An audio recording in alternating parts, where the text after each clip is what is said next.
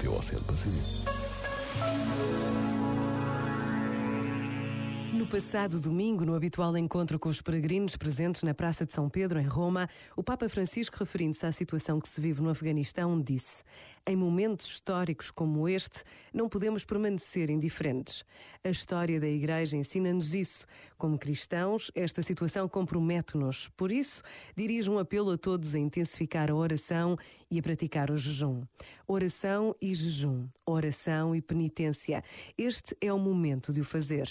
A dimensão espiritual e material da vida pessoal pode ser oferecida pela vida de outros. Por vezes, basta a pausa de um minuto para nos decidirmos a darmos uns aos outros. Pensa nisto e boa noite.